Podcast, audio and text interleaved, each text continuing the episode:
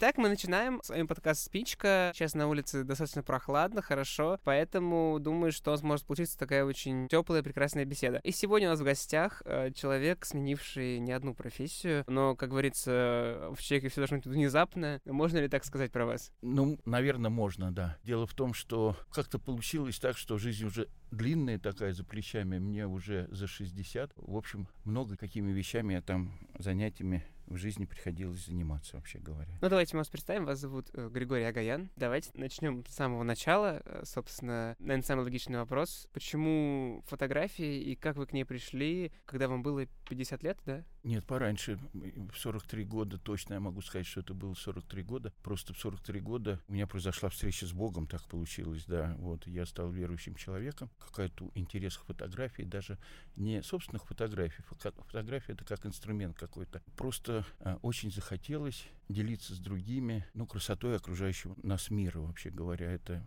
и мир природы, это и мир людей. Почему-то потребность такая очень большая возникла после того, как вот я стал верующим человеком. Ну а как произошло? Как связаны эти вещи? Ну то есть, э, ну вот после фотографии, религия, вот как это случилось? Дело в том, что произошло таким образом. Я ездил к своему двоюродному брату, который в то время был монахом в одном из монастырей, расположенных на берегу Волги. Там была красивая природа сама по себе. Мы с семьей, с женой, с детьми туда стали приезжать как-то проведывать его. Вот. И в какой-то момент брат мне рассказал о том, что у всех у нас есть Отец единый, Отец Небесный.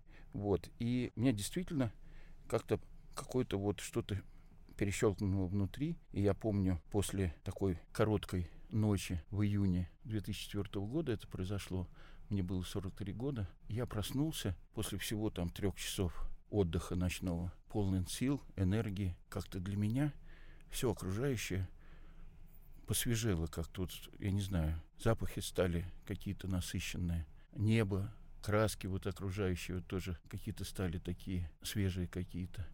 В общем, а, что-то такое вот действительно произошло. Такое состояние продолжалось ну, достаточно долго, и у меня возникла потребность как-то запечатлевать вот эти вот картинки, которые мне открывались. Ну, то есть это вылилось в фотографию, получается? Да, это вылилось в то, что я просто пошел, купил фотоаппарат. А что это был за фотоаппарат? Я первый фотоаппарат купил Конику Минолта, так как был с более-менее сносным цейсовским объективом. Ну, это была, в общем, фактически автоматическая камера, но объектив был неплохой такой.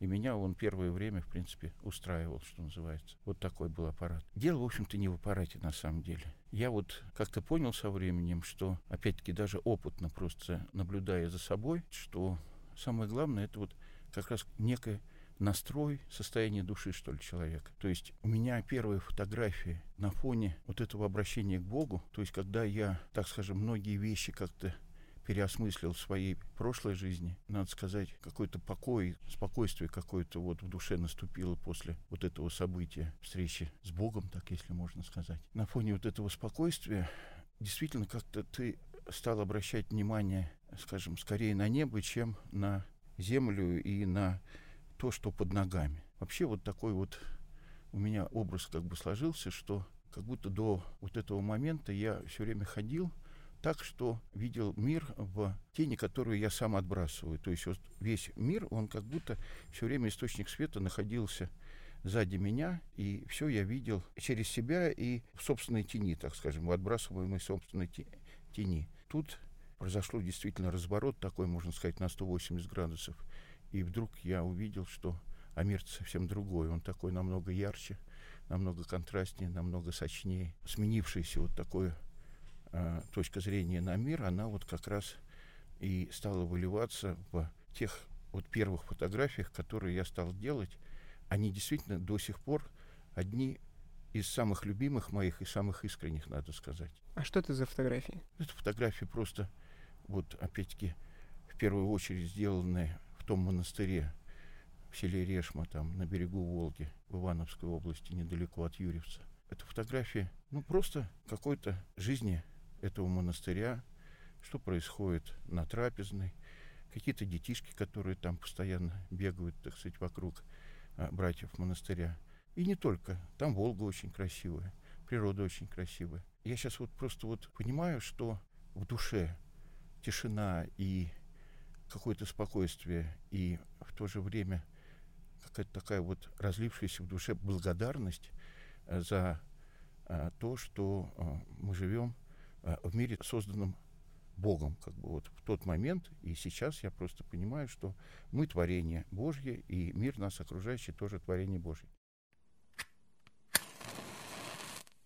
Но вот это тоже принципиально, я хочу сказать. Я прожил большую жизнь, вот, и могу сказать, что я четко различаю, что рождается как бы в голове, а что рождается от сердца, от души, на самом деле. Это разные вещи. А можете говоря. пример привести? Ну, я просто так скажу, что пример а, пример, что рождено а, сердцем, а что в рождено... голове, да. да. Что, что вы имеете в виду? Ну, то есть... Я, я так могу сказать. Какой-то, может быть, классический пример совершенно, да, это скульптура Пиета, Богоматерь с, с крестом, снятым с креста, там, да, так сказать, вот.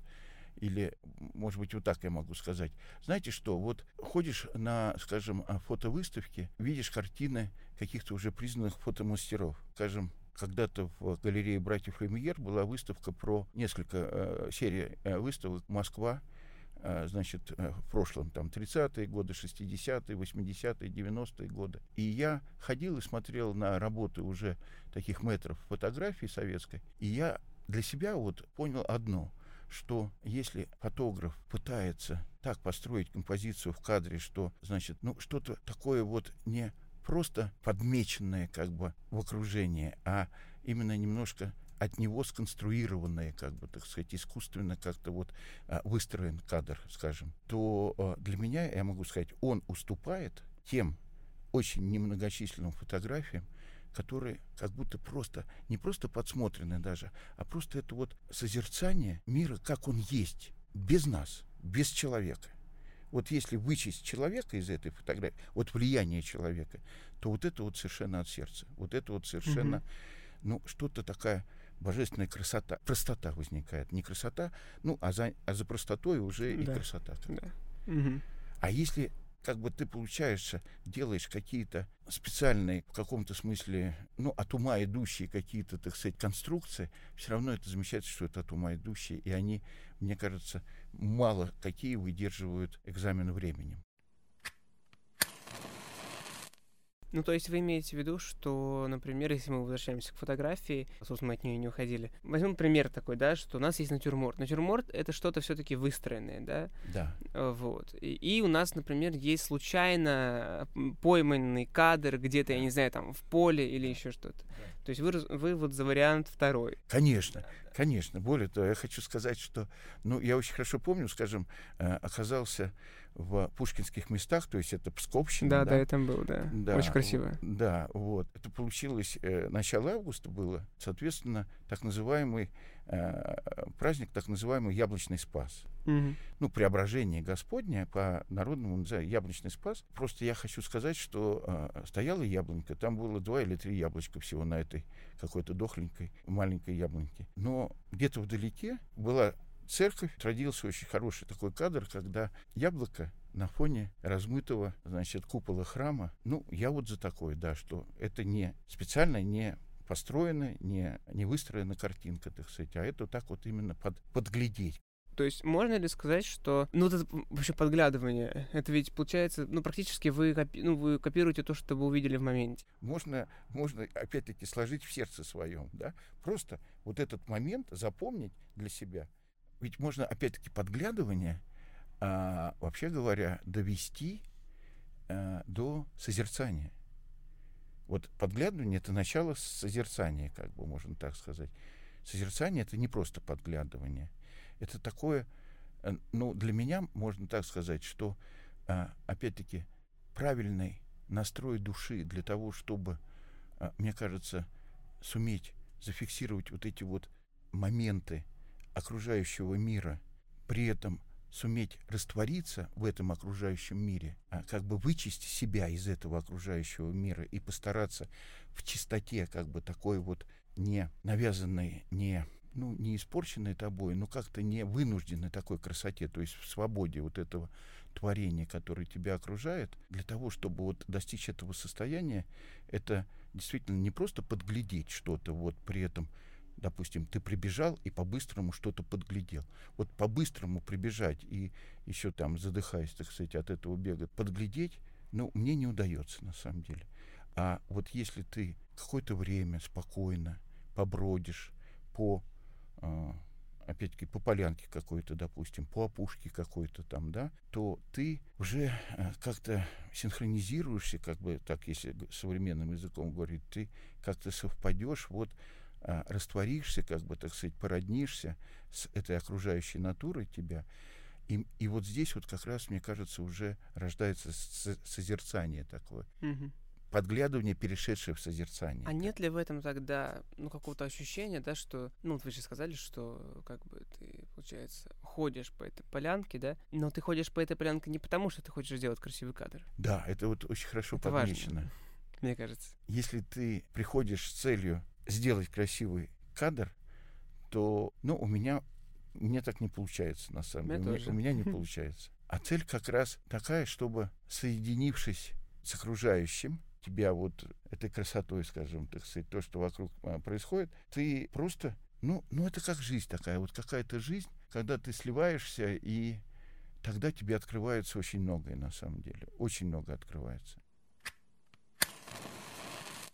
Тут вот как раз я вот этот вопрос по поводу цель прийти, сфотографировать и уйти, как правило, не работает. Это не работает. У меня был такой случай. Под Москвой есть под Сергиевым Посадом дача моих друзей. У приятеля в начале сентября день рождения, и мы регулярно, каждый год традиционно ездим в гости на день рождения к моему другу. Рядом с дачей есть поляна такая. И я каждый раз после дня рождения, каждый рассвет а, с утра, значит, бываю на этой поляне, и у меня, я думаю, что уже лет 10-12, так сказать, есть архив в одни и те же примерно сентябрьские вот числа, эта поляна сфотографирована мною, да, уже такой можно, наверное, придумать и проект, что поляна, которая там на да, это уже 10-15 лет. Фотосерия фактически готовая. Да, причем это можно, просто я иногда думаю, что как год от года не похож один на другой, потому что иногда а, уже полностью жухлая какая-то и желтая трава, так сказать, вот иногда какие-то ромашки уже под заморозком, так сказать, побывали, да, а, а иногда это сочная трава, это тоже само по себе даже так как-то интересно.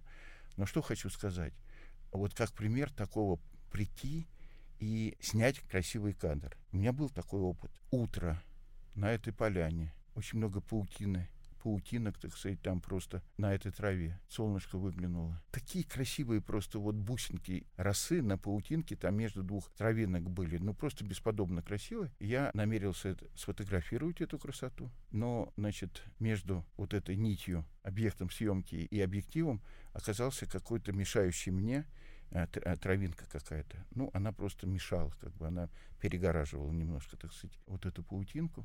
Я не задумываясь совершенно взял и сломал убрал эту мешающую мне какую-то сухую травинку. И что вы думали? Я не нароком. Паутинка, Паутинка разрушилась, разрушилась. и она... Да, угу. Ну, просто ее не стало. Да. И я так вот замолчал и понял, что я в этом мире не имею права вот так поступать. Просто все разрушилось. Угу. А это, если это было такое прям откровение для меня. Угу. Не просто урок, а вот я, как верующий человек, скажу, это откровение для меня.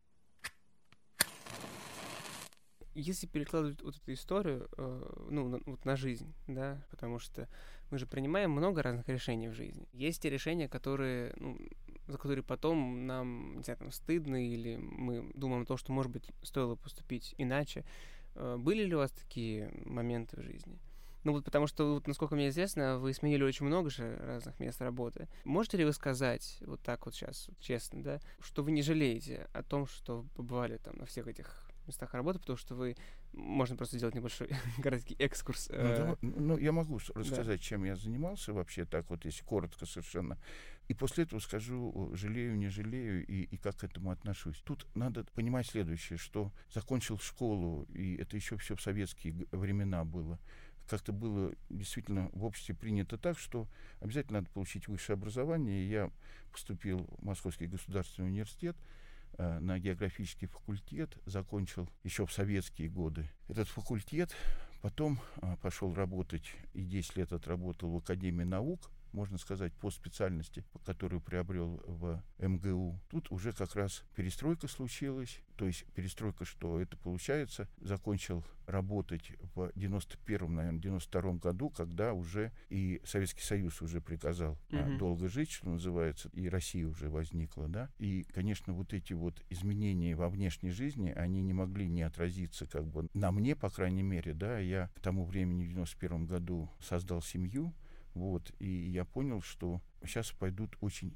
серьезные изменения в, вокруг нас. А какого плана? Ну, вплоть до того, что я понимаю, что э, надо будет как-то э, самим стараться зарабатывать себе на хлеб, uh-huh, а не uh-huh. просто, э, что это, ну, как в бюджетных организациях, там за тебя уже все штатное расписание продумано и, и финансирование какое-то там всегда есть помимо тебя, а надо как-то более живо как-то к этому отнестись, семью надо кормить. И это в том числе тоже повлияло на мое решение уйти из Академии наук, и я ушел работать на фондовый рынок, э, работал в брокерской компании, небольшой, но очень такой э, квалифицированный боевой. Я имею в виду, она на хорошем очень счету была, и мы, получается, вот этой деятельностью на фондовом рынке, когда была приватизация, ваучерная приватизация, вот фактически новую отрасль экономики России тогда, так сказать, вот создавалась на наших глазах, и мы были такими активными участниками этого создания этой отрасли рынка ценных бумаг, так называемых. Вот проработал я э,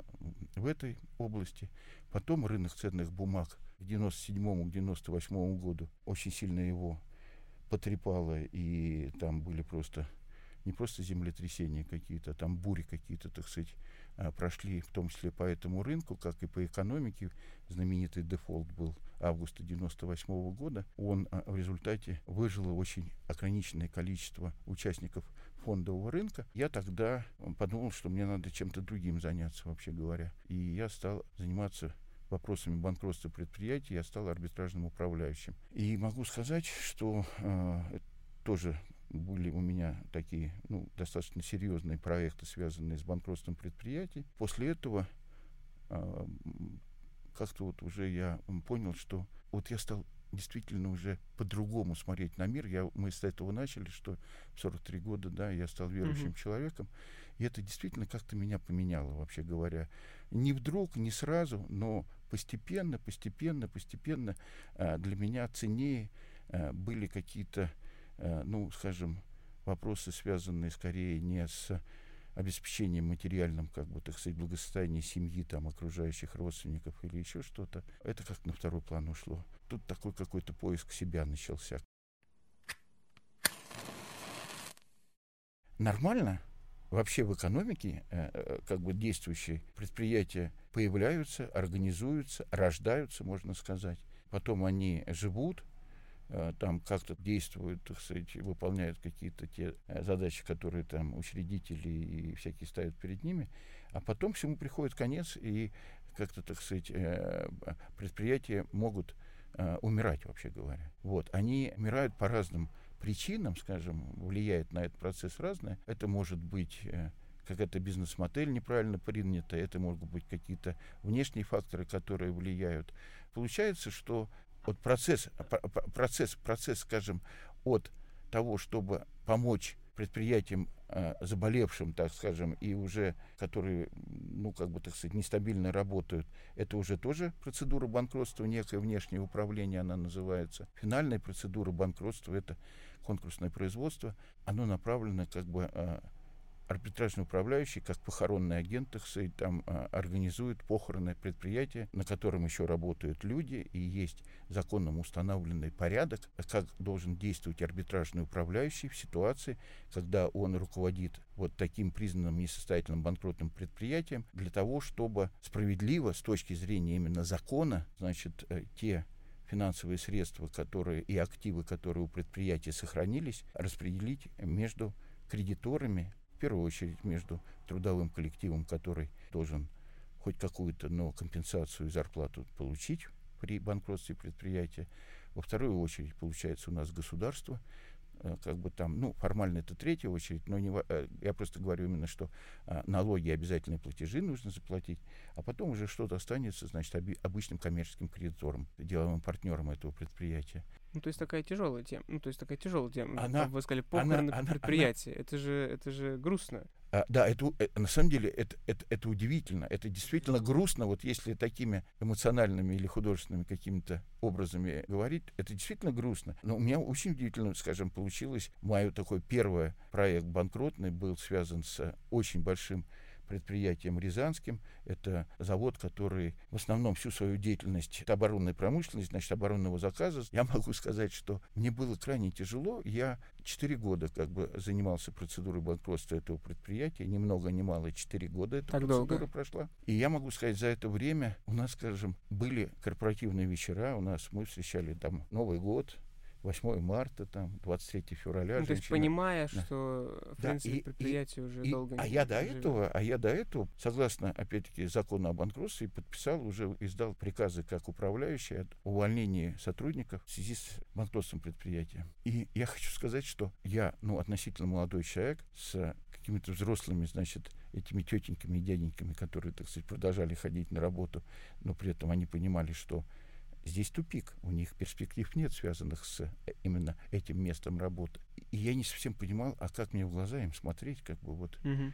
Поначалу это было так. Но надо сказать, что люди до сих пор звонят мне, как управляющему, и вспоминают меня как лучшего руководителя за последние годы этого предприятия. То есть люди как-то смогли вместить вот эту э, страшную ситуацию, как бы судьбу предприятия, что оно ликвидируется, смогли это вместить. И они как-то скорее обращали внимание на, я бы так сказал, то искреннее отношение, которое я старался всячески проявлять по отношению к этим, как правило, ни в чем не виноватым людям в том, что их предприятие зашло в тупик. В том, что предприятие зашло в тупик, в первую очередь, к высшему менеджменту предприятия надо было предъявлять претензий. И к, вообще к общей ситуации в стране, когда, вот опять-таки, так сказать, Советский Союз разваливался, и когда смена была экономической модели развития страны. но вы все-таки ушли от этого, то есть вы приняли, ну, то есть... Да, вы, я ушел, вы, да, я ушел ушли. от этого, да. Я ушел от этого. Я чувствовал, что, с одной стороны, это мое у меня получается просто, опять-таки, в силу того, что я к этому относился, опять-таки, вот как мы говорили про фотографирование, прийти и сделать хороший снимок, да. А я, на самом деле, как-то старался вместе с э, этим коллективом завода, скажем, так сказать, как-то проживать вот эти вот непростые mm-hmm. для этих людей какие-то времена. Подстроиться, не прийти и думать только о том, что мне нужно по закону, как бы, так сказать, все быстренько тут оформить и из сердца их, так сказать, там как-то изгнать. Угу. Нет, у меня даже не было такого. То есть я в результате, конечно, как бы профессионально там вырос, и материально было все нормально связано с, с тем, как мы из этого проекта вышли. Но в то же время, просто я хочу сказать, что это, это очень такой тоже непростой, тяжелый именно труд по управлению э, предприятиями банкротами. И я ушел оттуда, да, я ушел, потому и, что... И куда пошли? Я ушел тогда в благотворительный фонд помощи хосписам «Вера». Необычный выбор же. Вот. Очень необычный выбор. Просто. Ну, тут получилось так, что к этому моменту у меня большой круг общения как раз состоял из людей, которые работают в благотворительности и в благотворительной сфере. Вот моя жена сначала стала волонтером в фонде «Подари жизнь», вот, и э, после этого вот она познакомилась с людьми из фонда помощи хосписам «Вера», из э, детского хосписа «Дом с маяком», который Лида Маниава организовала. И это вот круг общения мой стал, и действительно, ну, как-то у меня душа уже как-то тянула именно. Я видел, что это люди, которые как-то они по-другому работают, что ли. Вот. И был вот действительно период, когда я пошел в эту сферу, трудиться, так скажем, таким нейтральным словом. Вот. Но я пошел туда по инерции и по своему умению, накопленному за всю предыдущую жизнь, именно работать я туда пошел. И столкнулся с тем, что я пришел работать, а там люди скорее не работают, а служат. Вот я как-то понял, есть большая какая-то вот дистанция между служением. Служение, что вы имеете в виду служение? Э, служение — это я что вкладываю в служение? Просто я помню, я несколько месяцев уже в детском хосписе проработал, и, и Лида Маниава задала мне вопрос, Гриш, ну как тебе? Вот я говорю, Лид, ты знаешь, очень странно. Я говорю, я никогда так интенсивно не работал, и я себя ощущаю, что это вот работа, как у диспетчеров а, в аэропорту, угу. когда ты фактически ну, не можешь расслабиться и постоянно должен быть в какой-то концентрации находиться. И вот это вот служение для меня это, это просто то, что у тебя не кончается рабочий день просто. То есть я до этого всю жизнь работал таким образом, что я мог задерживаться на работе, я мог сильно задерживаться на работе, но все равно я приходил домой, и отключался от работы. А здесь вот, когда вот идет служение, здесь какие-то другие механизмы в тебе работают, и ты понимаешь, что ты, ну, практически не можешь как-то от этого отвернуться полностью. Ну, то есть, получается, вот еще, как я понимаю, да, у вас еще наложилась как раз эта история с появлением фотографии, да, благотворительность. А, то, что вот вы стали работать. Да, оно, оно наложилось а как?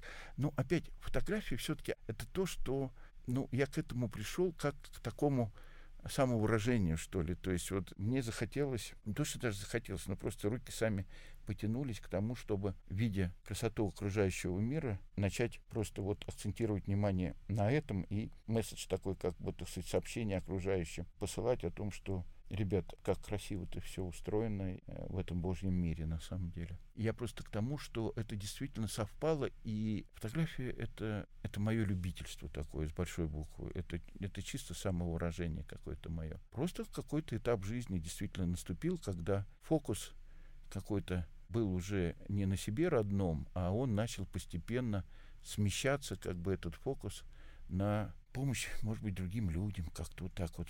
Помощь или просто, так сказать, что есть люди, которым плохо, которые нуждаются в поддержке. Как-то, ну, не знаю, тут это не от ума идет, это уже вот действительно идет от чего-то более такого внутреннего. У меня но вы делали... моя жена, вот она, получается, uh-huh, как-то uh-huh. вот создала все это на но, самом но деле. вы делали, я помню, благотворительную выставку к своему дню рождения. Я, я не делал ее.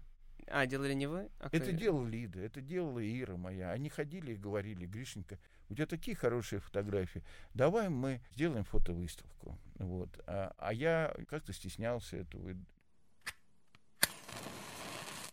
Я меняю, конечно, сейчас тему, но э, мне кажется, тоже это очень важно, потому что вот вы занимаетесь фотографией, действительно, но вы практически их нигде не показываете. Ведь так часто бывает, потому что, ну, как-то мы делаем для себя, да, для себя, и как-то не всегда, может показываем это. Это неправильно. А надо ли? Нет, я, я считаю, что то, что я не показываю фотографии, это плохо это неправильно. Это вы так считаете, потому что вам так говорят, или потому что вы так действительно думаете? Нет, я сейчас склоняюсь думать о том, что э, я вижу, что кому-то нужны мои фотографии. Mm-hmm. А я из-за того, что стесняюсь их показывать, э, значит, я, получается, лишаю людей возможности посмотреть, а им нужны мои фотографии. Поэтому тут еще больше я начинаю стесняться, что я... Ну, в общем, тут э, просто действительно, у меня есть хороший друг, он мой однокашник по университету, он сейчас, Миша Кузнецов, вот, он пишет э, прекрасные акварельные работы, делает, и он мне просто сказал, Гриша, ты не думай об этом, ты просто вот делись и делись. И я понимаю, что он прав.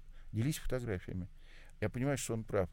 Но, но, может быть, кто-то поделится, кто-то еще рядом найдется, кто моими фотографиями будет делиться. Я не знаю, серьезно. Mm-hmm. Для меня какой-то непростой вопрос. Потому что мне тут кажется, что а, моей заслуги здесь вообще нет никакой. Вот я все, вот знаете, как есть такая, все во славу Божью, что называется.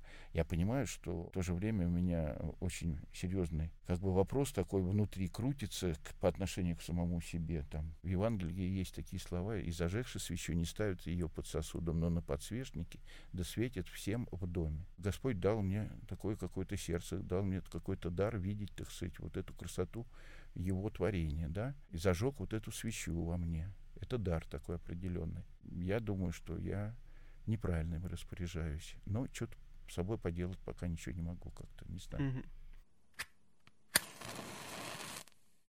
чтобы, вот мы сейчас с вами, конечно, говорим про путь, про, про то, как он изменчив, да, а, что бы вы могли посоветовать всем тем, кто сейчас учится там на нашем факультете, на других факультетах э, вуза вообще, и те, кто, наверное, сейчас думает, ой, а как же мне быть дальше, потому что я вот сейчас закончил этот факультет, но не знаю, кем буду дальше, не знаю, куда пойду. Стоит ли бояться вот этой вот неизвестности и того, что а, ты окажешься, ну, как бы не на своем месте? Ну, вот, ну, ну там, да, да, да, да, да, я, так. да, я хочу сказать, что, мне кажется, бояться-то вообще не стоит. Когда ты боишься, ты хочешь, не хочешь, ты, получается, как-то сковываешь себя. Ты сковываешь, ты не даешь себе какую-то вот свободу того, чтобы рискнуть, попробовать себя. Ведь ну, невозможно научиться плавать, не измочив ноги, да? Но зато, когда ты научишься плавать, у тебя что-то добавится в твоей жизни, и многое чего добавится, да, в твоей жизни просто из-за умения плавать, из-за умения ездить на, мото... Э, на велосипеде, скажем, вот мы же рождаемся, не умеем ездить на велосипеде, а потом целый мир открывается, если ты уже умеешь, так сказать, ездить на велосипеде, представьте, вот на даче вы живете там, да, и не умеете ездить на велосипеде. Осталось его купить. Да, но просто я хочу сказать, что бояться уж точно ничего не надо.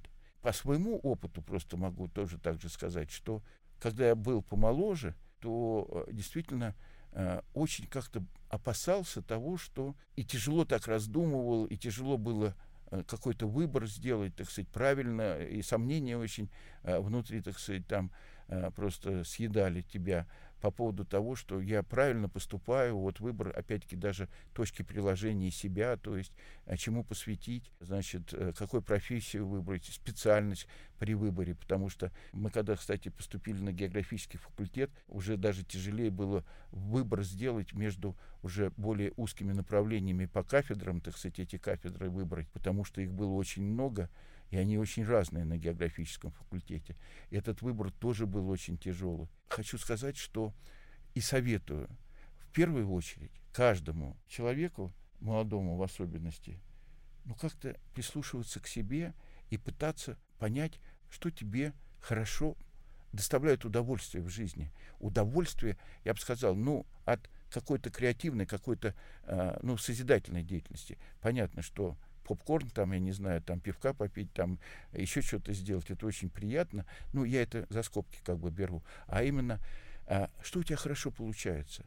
Я относительно недавно, ну, условно говоря, там, я не знаю, относительно недавно а, услышал такую вещь, что на самом деле надо посвящать именно себя тому и учиться тому, что тебе легче всего дается, а не стараться подтягивать хвосты то есть для того, чтобы сделать разницу в жизни, для того, чтобы по-настоящему что-то здесь изменить в жизни, в первую очередь надо понять, а что тебе дается лучше всего, и совершенствовать, совершенствовать э, вот именно эту свою как бы грань, то, те дары, которые Господь тебе дал на самом деле. А как же пробовать новое? Ну вот, например... Это будет новое. Это будет, это но... будет новое. другое, да? Нет, конкретно, да. Я могу сказать, что про себя я разобрался с тем, что, опять-таки, вот этот вот последний такой крупный, скажем, этап моей жизни, связанный с арбитражным управлением э, с руководством вот сложными этими ситуациями, которые возникают в больших коллективах, очень разные, так сказать, там ситуации возникают, я вот понимаю, что у меня дар — это а, общение с людьми, как бы с тем, чтобы именно понять людей, как-то расположить людей, успокоить людей. Это мой дар. Но я всегда знал, что у меня, скажем, очень э, плохо с бухгалтерским учетом и с каким-то финансовым анализом. И я думал долгое время, что надо мне всегда, э, значит, в первую очередь потянуть вот эти вот мои э, слабые стороны. Нет, оказывается, на слабые стороны я смогу найти нормального консультанты и нанять нормального консультанта, который мне компенсирует мои недочеты в каком-то, так сказать, вот, ну, то, что у меня не очень хорошо получается. В первую очередь надо совершенствовать то, что у тебя хорошо получается. И я могу сказать, что здесь как раз открытий будет намного больше, чем если ты будешь все время бить по хвостам и все время стараться быть таким, ну, что называется, всесторонне, как бы, так сказать, э, сбалансированно, там, грамотным каким-то специалистом. Вы сказали, что вот ваша сила, да, ваша сильная сторона, это вот в как раз общении да, с людьми, умение да, общаться. Да, у меня есть приятель, который э, живет в Штатах, уехал работать mm-hmm. в Штаты, вот сказал, Гришуня, он говорил мне так, «Э, Гришуня, у тебя исключительный паблик скилл. Я говорю, что паблик скилл у тебя просто. Хай, вот просто вот. Вот его зовут Шурик, этого приятеля, и он, мне кажется, был прав по этому поводу. Вот я как раз об Мне ничего не стоит там, я не знаю, томодить там за столом на свадьбе, там, я не знаю, или выйти там на сцену, так сказать, и что-то рассказать людям вот мне кажется, как раз вот это, наверное, самое главное, в том случае, ваше качество, потому что вы, ведь его можно использовать абсолютно в разных сферах.